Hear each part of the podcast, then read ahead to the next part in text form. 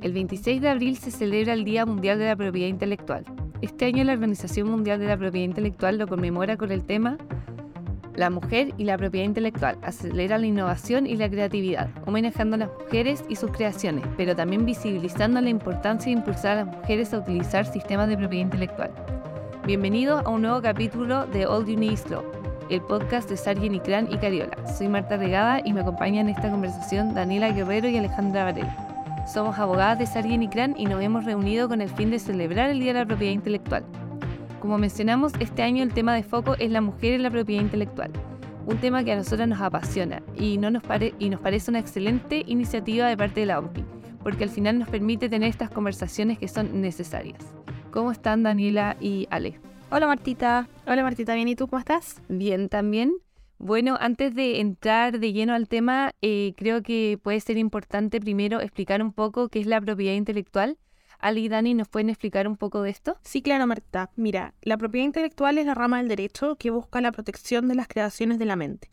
Busca proteger obras artísticas por una parte y por otra parte eh, fomenta la innovación, la creación y la transferencia de la tecnología, como por ejemplo con las patentes de invención y por otro lado, también ordena los mercados, facilitando así la toma de decisiones por el público consumidor, como por ejemplo sucede con las marcas comerciales. Así, una de las principales funciones de la propiedad intelectual es el fomento de la innovación y el emprendimiento. Sí, además la propiedad intelectual permite que personas obtengan una retribución por sus creaciones, ya sean invenciones, obras literarias, artísticas o signos utilizados en el comercio, ya que se les otorga un derecho exclusivo para explotarla mediante un determinado tiempo. De esta forma, el sistema de propiedad intelectual permite fomentar la innovación y la creatividad, que son claramente motores del progreso humano. Por lo tanto, mientras más personas usen el sistema de propiedad intelectual, la sociedad progresa. Claro, al final eh, es relevante que muchas personas utilicen este sistema y por eso yo creo que es importante ahora que nos centremos justamente en cuál es la importancia de la presencia de las mujeres y la propiedad industrial. Eh, mientras preparamos este tema nos encontramos con varias estadísticas eh, un poco preocupantes de INAPI y de la OMPI. Por ejemplo, en relación a las patentes de invención, eh, la OMPI se presenta que durante el año 2021 solo el 16,5% de las personas designadas como inventoras en solicitudes de patente PCT fueron mujeres. Si bien esta cifra ha ido en aumento a lo largo de los años, este aumento es muy lento eh, y la OMPI lo que señala es que recién en el año 2058 se va a alcanzar la paridad de género entre los inventores de solicitudes internacionales de patente. Dani, ¿qué, qué opinas de estas estadísticas? Bueno, creo que estas estadísticas son relevantes para analizar, no? Sobre todo por lo que mencionábamos antes de que mientras más personas utilicen el sistema de propiedad intelectual, la sociedad progresa. Si consideramos, por lo tanto, que las mujeres representamos casi la mitad de la población mundial, Fomentar la participación de las mujeres en el sistema de propiedad intelectual permitiría finalmente que eh, la sociedad avance. Eh, las mujeres pueden tener distintas perspectivas, además, en cuanto a una solución de un problema de la técnica, ya que somos parte importante del mercado de consumo. Por lo tanto, podemos tener una comprensión más profunda de las necesidades de todos los consumidores y no solamente de la mitad masculina. Pero bueno, estas estadísticas señalan una brecha de género y Ale, ¿te parece si nos vamos un poco a la historia para poder entenderlo? Claro, Dani. Mira, esta brecha de género se ha replicado a lo largo de la historia. Em, las mujeres anteriormente estaban alejadas del mundo de la razón. Muchas no tenían acceso siquiera a la instrucción que podía acceder un hombre. Y en el caso que llegaran a realizar alguna invención, no se reconocía ni socialmente ni jurídicamente esta invención. Y es así como muchas patentes em, de mujeres quedaron registradas a nombres de un, hermano, de un padre o de un marido. Como ejemplo, eh, en Estados Unidos, Sibylla Masters en el siglo XVII desarrolló una forma de refinar el maíz, pero sus logros quedaron inscritos en el documento de patente a nombre de su marido porque en aquella época eh, la legislación vigente impedía que las mujeres tuvieran algún tipo de derecho de propiedad. No tenían propiedad. También, sin ir más lejos, la mismísima Marie Curie, que es referida como la madre de la física moderna, casi no recibió su primer premio Nobel por ser mujer. Si no hubiese sido porque su esposo amenazó con rechazar el premio, no se hubiesen reconocido los avances de Marie Curie em, ni sus aportes a la ciencia de la manera que corresponde que, que se haya efectuado. Claro, y además recalcar que esto no ha sido exclusivamente en el área de la ciencia. Las ocupaciones tales como artista, ingeniero, escritor, científico, músico, estaban acaparadas o incluso monopolizadas por los hombres. Eh, hablando un poco desde el campo de las artes, las mujeres siempre ah, hemos tenido un rol de apoyo invisible o de musa o objeto de inspiración para los artistas. Éramos objetivizadas en el fondo. Esto considero que se retrató muy bien en un cartel muy polémico que hubo en 1989, que se ubicó en el Met de Nueva York por un colectivo feminista y se exponía la pregunta, ¿tienen que estar desnudadas las mujeres para entrar al Met? y se dan algunas estadísticas de que el 5% de los artistas cuyas obras estaban en el museo eran mujeres, pero que el 85% de los desnudos de las obras eran mujeres. Este escenario no es muy distinto además del que se aprecia en cualquier museo al que uno vaya. Sirve por lo tanto para retratar que en el campo de las artes las mujeres se les veía como elementos de inspiración y no teníamos mucha participación. Qué buen ejemplo, Dani. También podemos nombrar eh, a Clara Schumann, que era una consumada pianista y compositora, pero su obra, siempre figuró eh, al final secundaria a la de su marido, Robert Schumann. De hecho, incluso se hablaba de que ella era una de las ayudantes de este. Bueno, lo bueno es que ahora está la sociedad avanzado y en la actualidad existen pocas medidas explícitas contra las inventoras y las creadoras, pero no podemos eh, dejar de reconocer que existen todavía pruebas fehacientes de la, de la existencia de un sesgo de género. Eh, por ejemplo, las estadísticas que comentamos con anterioridad eh, sobre el bajo porcentaje de inventoras en las solicitudes PCT. Ale, ¿cómo ves este escenario en nuestro país? Bueno, en Chile la realidad no es muy distinta a la realidad mundial, pero vamos en el camino correcto. Chile se destaca eh, entre los países OCDE con mayor equidad de género en las solicitudes de patente. Es de hecho el tercer país con mayor proporción de inventoras en, eh, esta lista de países OCDE.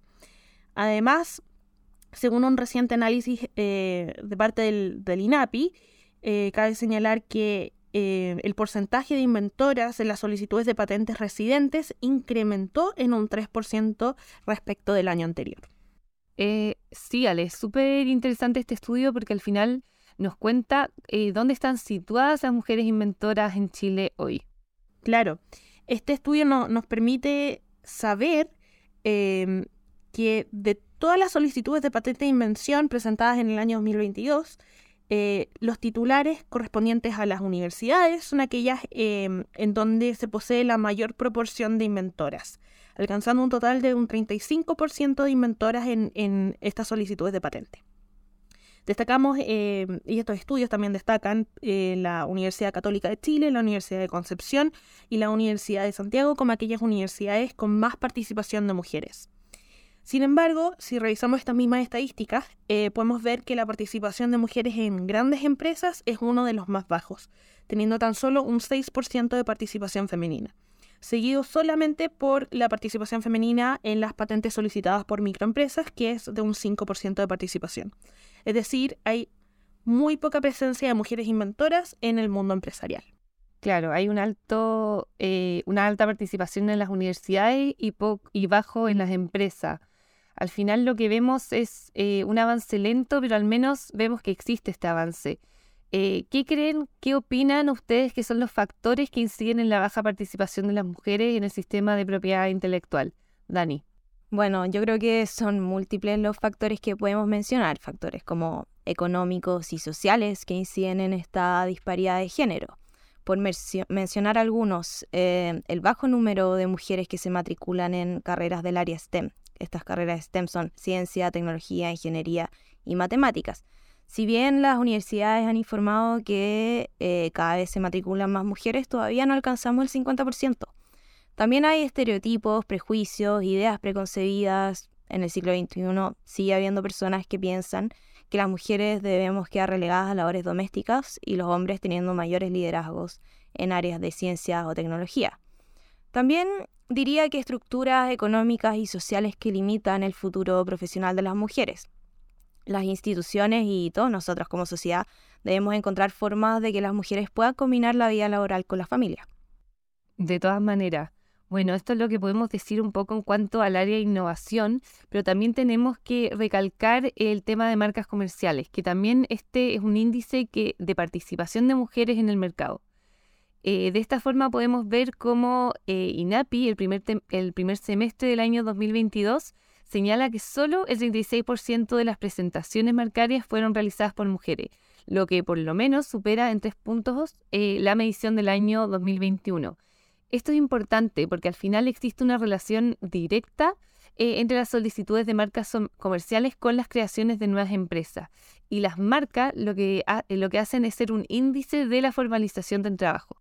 Claro, eh, es, cierto que la participación es baja, pero eh, va en aumento, que es lo importante.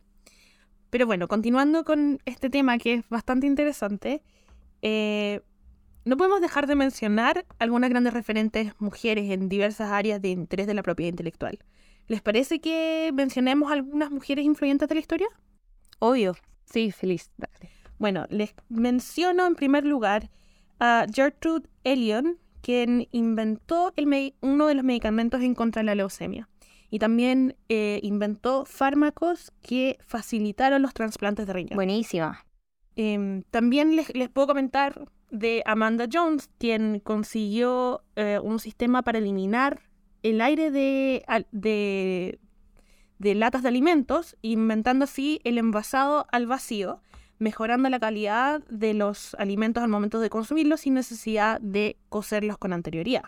Sí, Ale, yo también buscando eh, mujeres inventoras encontré muchas, pero entre ellas, por ejemplo, está Josephine Cochran, que era una mujer estadounidense que le gustaba organizar fiestas y se enojaba mucho con sus empleados porque rompían su vajilla.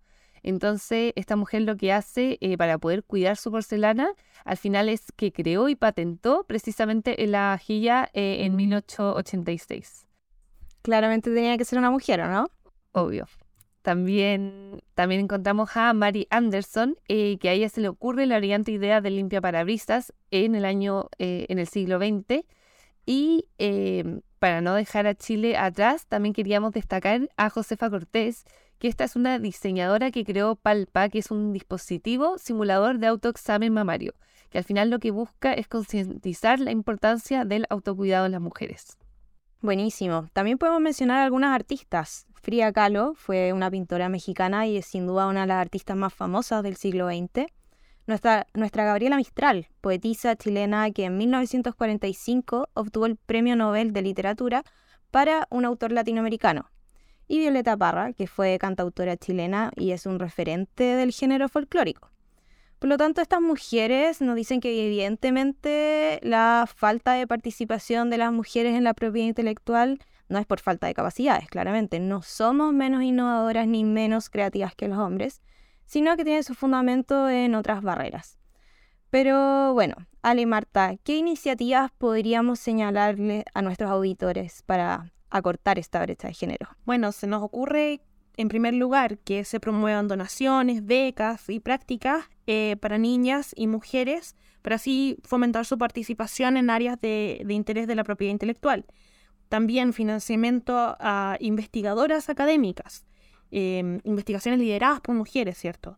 Y también quizás inversiones en favores de empresarias mujeres. De todas maneras, también creo que puede ser interesante, por ejemplo, iniciativas para aumentar em, que las mujeres se matriculen en carreras STEM. Eh, aquí queremos destacar eh, a la Universidad de Chile, que desde el año 2014 implementa el programa de ingreso prioritario de equidad de género que esto lo que busca es aumentar la matrícula femenina en carreras que han sido tradicionalmente masculinizadas. Y han logrado un gran avance ya que eh, este año las carreras STEM alcanzaron el 50% de matrículas femeninas. También como iniciativa podemos nombrar programas de formación eh, de propiedad industrial dirigido precisamente a mujeres, pero sobre todo creemos que es importante eh, visibilizar este tema, especialmente todos aquellos que trabajamos en la propiedad intelectual. Perfecto, muy de acuerdo con todas las iniciativas que nos comentan. Además, señalar que ya hay iniciativas que se están llevando a cabo, por ejemplo, INAPI, tiene talleres gratuitos para mujeres emprendedoras. La OMPI, por su lado, también en el 2014 adoptó su política sobre igualdad de género y ha adoptado distintas iniciativas que se están llevando a cabo como programa de asistencia a inventoras, mentorías para emprendedoras, cursos y guías de propiedad intelectual para las empresas. Sin duda, todas estas iniciativas em, esperamos que, permitan que las mujeres tengan mayor participación en, en esta área. Em, pero ya cerrando un poco este, este tema, em, cabe señalar que las estadísticas y las experiencias nos demuestran claramente que vamos avanzando en el camino correcto. Por ejemplo, eh, el INAPI está dirigido por una mujer, el Tribunal de Propiedad Industrial cuenta con dos ministras, una de las cuales recientemente cumplió eh, su periodo de presidencia. Y bueno, a modo anecdótico, cada vez que nosotros nos toca asistir a alegatos en el Tribunal de Propiedad Industrial, podemos ver que hay más abogadas mujeres, a veces incluso que, que, abogados hombres. Hmm. Sí, de todas maneras, yo también concuerdo contigo, Ale, que vamos en el camino correcto. Pero también creo que eh, debe haber una labor de parte de todos aquellos que nos desempeñamos en esta área de entregar información sobre la misma, sobre sus requisitos, sus beneficios eh, y en general ayudar porque con estas herramientas creo que podemos alcanzar la paridad.